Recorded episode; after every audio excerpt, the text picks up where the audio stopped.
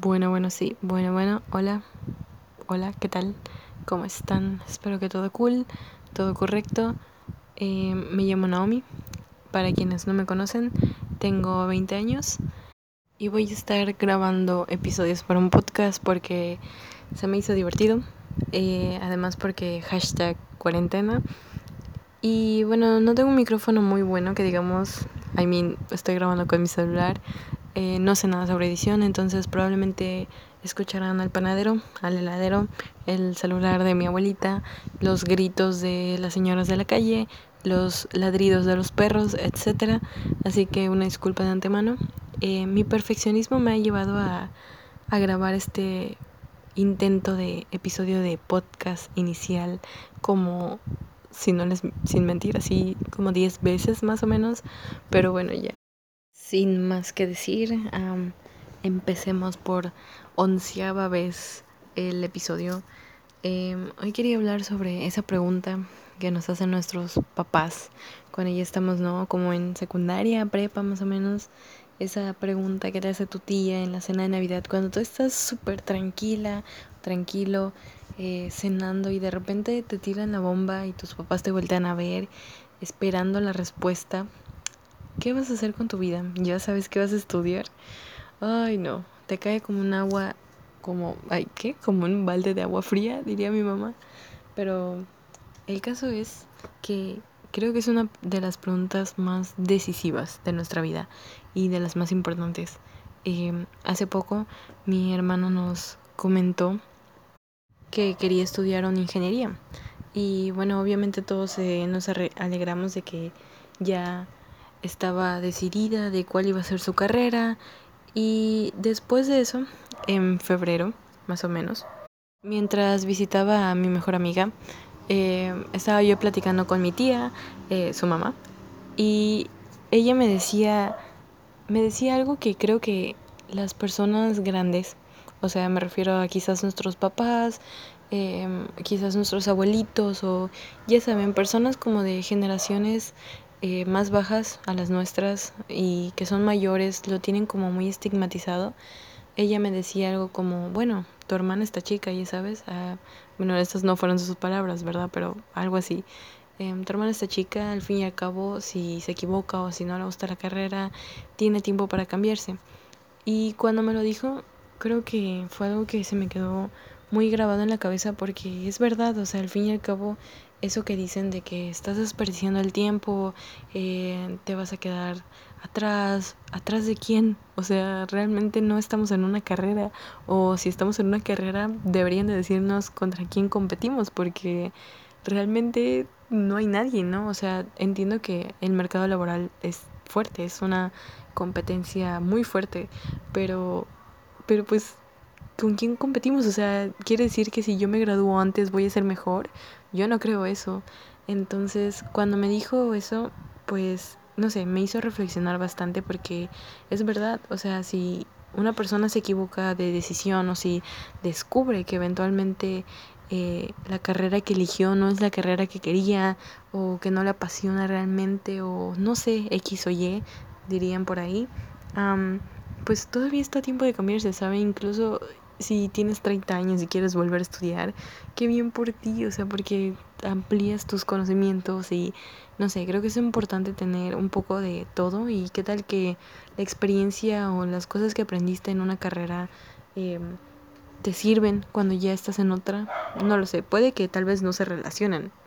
Eh, no sé si estás estudiando artes y de repente quieres una ingeniería quizás no veas tan claro cómo aplicar las artes en la ingeniería, pero probablemente conforme vayas avanzando te vas a dar cuenta que de una forma u otra también es una forma de hacer arte porque bueno, yo qué sé, puedes crear, puedes tienes que tener mucha imaginación y bueno, muchas cosas, ¿no?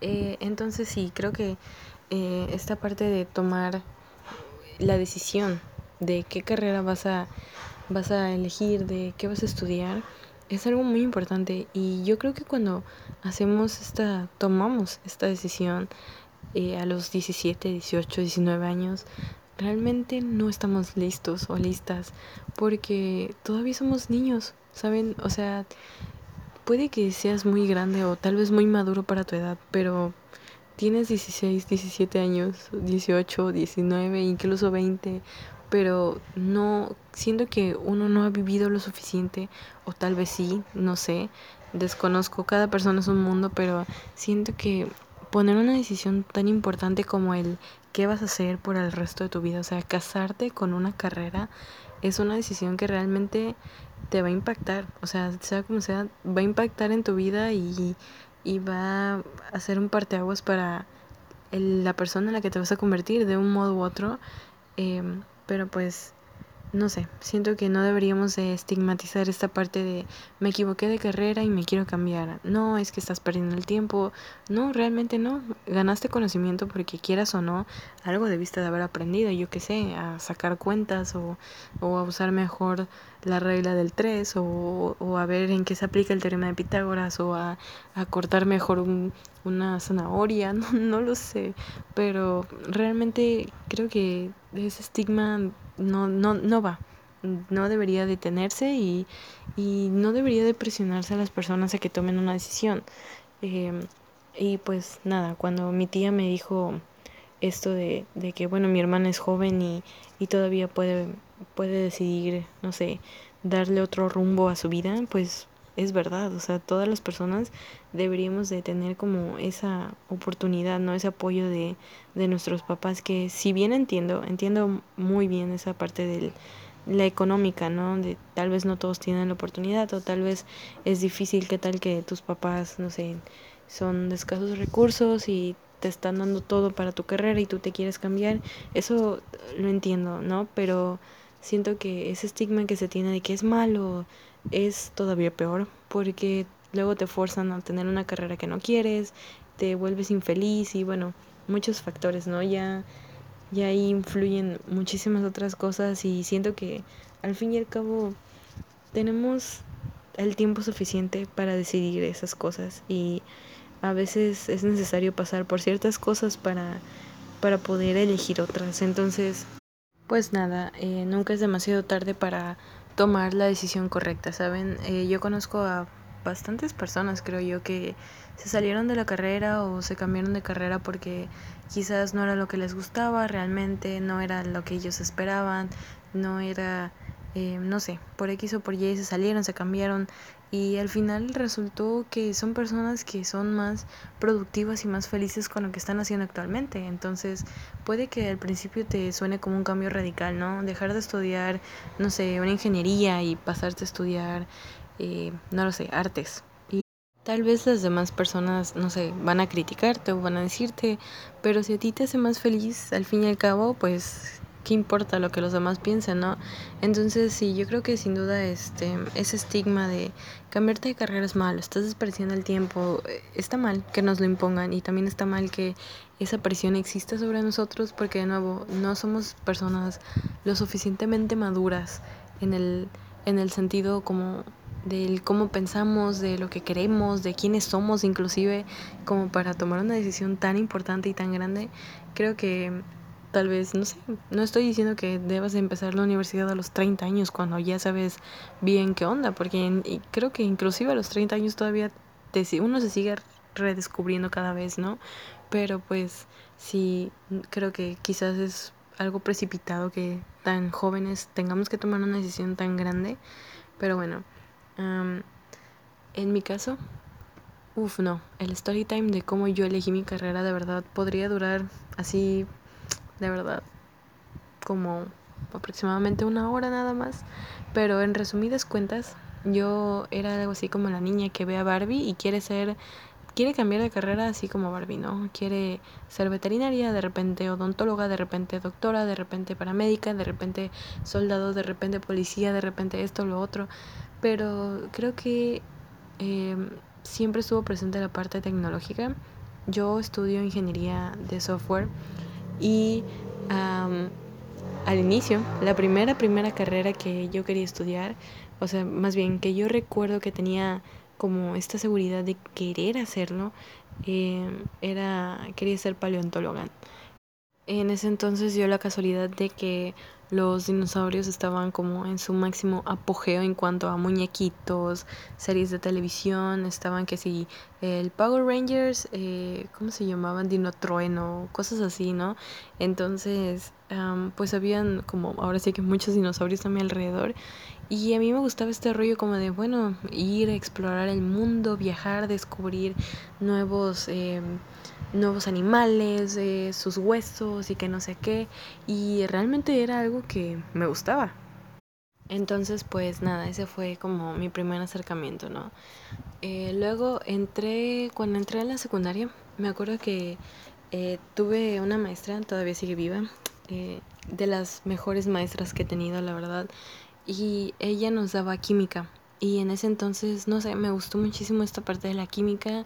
Después tuvimos un maestro de física que todos teníamos un problema con este maestro porque se enojaba fácilmente. Era muy volátil el señor, pero era un muy buen maestro también. Entonces eh, me gustó mucho esta parte como de la física y de las matemáticas un poquito más aplicadas y me gustaba la química, me gustaba ese rollo de los elementos, de la tabla periódica, de, de las combinaciones y de esto y lo otro. Entonces, no sé, como que me empezó a llamar la atención, pero no iba más allá, como esa pasión gracias a los vecinos están componiendo la luz. Pero bueno el punto es que como que esa parte matemática siempre estuvo presente no y de nuevo el rollo tecnológico gracias a mi tío eh, tuvimos la oportunidad de tener nuestra primera computadora de, de escritorio. Entonces yo me acuerdo que cuando algo iba mal eh, gracias moto. Hmm. vaya vaya bueno, el punto es que siempre que algo estaba mal con la computadora, mi tío iba y mm, la, la empezaba como a reparar y así. Y no sé, a mí me gustaba, me interesaba esta parte lógica de ella, ¿no? De por qué funciona así, cómo funciona. Y ahí fue donde empecé a tener como un acercamiento indirecto a las cosas que me gustaban. Entonces, en primera de prueba, eh, rápidamente eh, nos dieron computación, me acuerdo, y usábamos un programa que se llamaba Karel, si no mal recuerdo. Es un programa que usan para concursos de computación em, por parte del gobierno. Entonces, cuando empezamos a aprender sobre este programa, me acuerdo que a mí me encantó, o sea, de verdad yo me acuerdo ese día en la clase en donde eh, la maestra nos comenzó a enseñar cómo funcionaba y yo de verdad quedé enamorada del programa. Era, el lenguaje era Java, eh, era un era un jueguito prácticamente. Karel era una, una flechita. Entonces tú tenías que mover la flechita, algo así como un snake, pero Karel se movía eh, por ti, algo así, me atrevo a decir tú tenías que ponerle prácticamente muévete a la derecha, muévete a la derecha y gira acá, gira allá, y avanza tres, tres bloques cosas así, ¿no? Y digo que era como el snake porque la flechita tenía que ir recuperando como estos puntitos y devolverlos a una base y guardarlos en una mochilita, si no mal recuerdo, y así se iba, ¿no? Hasta que recuperaba como estos puntitos y volvía pues al punto de a la meta. Entonces, pues nada, prácticamente me encantaba jugar con Karel. Me acuerdo que el día que la maestra nos puso em, a practicar con el programa, yo llegué ese día a mi casa y bajé el programa en, en la computadora de mi mamá y simplemente me la pasaba jugando ahí. No sé, me, me gustaba mucho este rollo.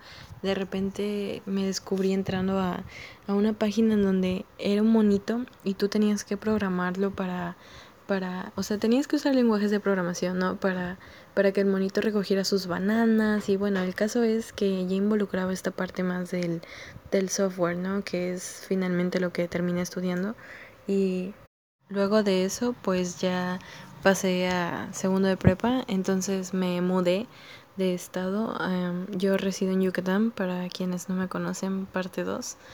Eh, entonces, una vez que llegué acá, conocí a mi maestro favorito de todos los tiempos, de verdad.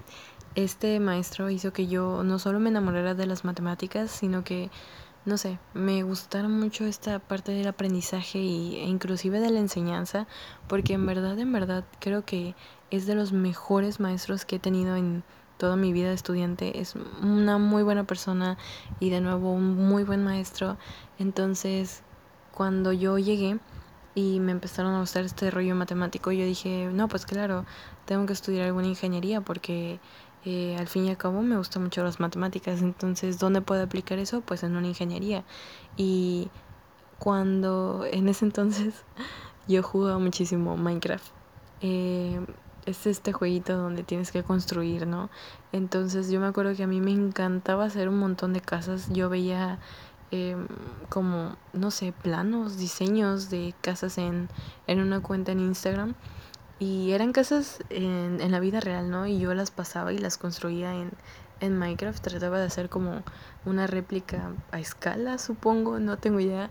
Y yo trataba de, de replicar eh, las casas. Entonces, cuando me di cuenta, yo dije, claro, pues puedo combinar, ¿no? La arquitectura con la parte de las matemáticas. Eh, voy a ver matemáticas, voy a ver diseño, dibujo, etcétera. Y a mí me gusta mucho esta parte de dibujar, entonces, pues, claro, eso es, ¿no? Ay, qué gran efecto de sonido, ¿verdad? Em, entonces yo dije, ya, pues ya tengo la vida resuelta, ¿no? Ya sé qué quiero, eh, me gusta, combina cosas que me gustan, entonces, pues, pues claro que sí. Y eh, ¿qué pasó? Que yo comencé el proceso de, de inscripción a, a, la universidad en, en, la que estoy para, para la carrera de arquitectura. Y yo dije, claro, pues eso voy a estudiar. Entonces llegó la feria de universidades y mi mejor amiga y yo fuimos a pues saber nada más porque ella tenía mucha curiosidad y, y yo quería ver pues pues qué otras carreras no existían en la universidad y ahí fue cuando vi una carrera que me llamó la atención. Yo había pensado en esta carrera en secundaria, pero fue express, fue como, ah, ingeniería en computación, claro, pero no fue algo que consideré seriamente, simplemente fue como un pensamiento fugaz, ¿no? Entonces, um, cuando volví a verla en la feria de universidades, yo dije, bueno, quizás pueda entrar a la, a la plática que va a dar el coordinador de la carrera, al fin y al cabo no estoy perdiendo nada. Y pues decidí entrar a la, a la plática y después de esa plática venía la, la de ingeniería de software, que es lo que yo estudio, y estaba el coordinador de mi carrera ahí y comenzó a hablar. Y conforme él iba hablando, yo sentía que me iba enamorando de la carrera y describí absolutamente todo lo que a mí me gustaba hacer, porque tal vez no soy muy buena para la parte lógica. Eh, realmente sí se me complica mucho esa parte de pensar el cómo, pero también eso es lo que más me atrae de mi carrera, de verdad, el buscar una solución a los problemas y cómo vas a hacerlo y por qué vas a hacerlo así y qué es lo mejor y, y pero ese ese por qué y ese cómo es, es lo que me fascina, es lo que más me mata, de verdad es diría mi mamá es mi mero es mi kriptonita, ¿no? De verdad me cuesta mucho trabajo la parte lógica, pero me encanta, me encanta. Entonces, cuando la carrera que estaban presentando eh, traía todo eso, yo dije, no, de aquí soy. Entonces tomé un folleto, eh, vi la malla curricular y dije, no, pues no se ve fácil, como en esta vida, ¿verdad? Nada, nada te lo han regalado. Entonces yo dije, claro, pues va a costar, pero estoy segura. Y así, en una hora, en menos de, de un día, cambié de, de carrera y comencé a el proceso de inscripción para mi nueva carrera y pues afortunadamente quedé y de verdad uf, una bendición, un alivio que sí, sí haya sido lo que yo esperaba, porque si no, ay no, eh, creo que no es que hubiera sentido como, como que desperdiciaba, ¿no? Como decía hace rato, porque realmente no creo que sea un, un desperdicio, sino que yo soy una persona muy nerviosa, me frustro mucho, entonces siento que quizás me hubiera frustrado bastante conmigo misma, pero eh, afortunadamente no, todo salió bien y enos aquí en séptimo semestre sin saber cómo. pero sí, de verdad es una carrera que me encanta y al final terminó combinando todas las cosas que me gustan, ¿no? Porque no solamente es la parte de programar, descubrí que también tienes que diseñar y no solamente diseñar en cuanto al código, sino también terminas diseñando inclusive historias y personajes cuando quieres hacer videojuegos, que también para la parte web tienes que hacer eh, qué color queda mejor, qué dibujito queda mejor, qué cosa queda mejor. Entonces, eh, creo que de verdad mi carrera es es, es algo que de verdad me apasiona y me gusta. Y el cómo descubrirlo, creo que no hay un cómo. Yo siempre que tomaba los test de orientación, o sea, entiendo que el propósito no es como decirte, ah, sí, no, pues te gusta el pleito, eh, serías buena abogada, ¿no? No, sino que es como más o menos decirte, bueno, estas son tus aptitudes, estas son tus, tus virtudes, entonces puedes tomar más o menos estos caminos, ¿no? Eso es lo que hace un test, un test vocacional, decirte, más bien orientarte hacia lo que tú podrías hacer con, con lo que tienes, ¿no? Con lo que te gusta y con lo que eres, pero creo que a mí ninguno de esos me ido, sinceramente. Em, a mí siempre me salía que si abogada, también me salía arquitectura, también, bueno, me salían muchas cosas y al final yo terminé siendo algo completamente diferente a lo que me salían en todos ellos. Entonces, sí, creo que realmente la decisión de qué es lo que vamos a, a estudiar, qué es lo que vamos a hacer, em, en quién nos vamos a convertir, no es como tal nuestra, tal vez, sino más bien es algo que nosotros vamos a ir descubriendo en el camino. Entonces, por ejemplo, yo cuando entré a mi carrera, la verdad, estaba un poco insegura todavía. Sabía que me gustaba la parte lógica, sabía que me gustaban las matemáticas, sabía que, que pues me llamaba mucho la atención y que realmente cuando empecé a, a, ver la parte de los lenguajes y empezamos a avanzar un poquito más en la teoría, me fui dando cuenta de que realmente era algo que si yo le ponía empeño y si yo me esforzaba en mejorar todas esas cosas que a mí me faltaban, eh, realmente podría llegar a, hacer algo que me apasionara y pues afortunadamente así fue, ¿no? Tal vez a veces no es el caso de, de muchas personas, pero creo que sí deberíamos de darnos como esta oportunidad, ¿no? De, de experimentarlo. Digo, no quiere decir que cada año te vas a ir metiendo una carrera nueva hasta que encuentres cuál es tu pasión, pero sí quizás darte la oportunidad de, bueno, esta carrera me llama la atención y bueno, si no te gusta, quizás cambiarte cuando descubras si realmente es o no es para ti, si realmente es lo que tú esperabas o no, si realmente es algo que, pues, que te apasiona. Porque siempre dicen la palabra te apasiona, pero es que eso es, tiene que apasionarte. Eh, bueno, no tiene, sino debería.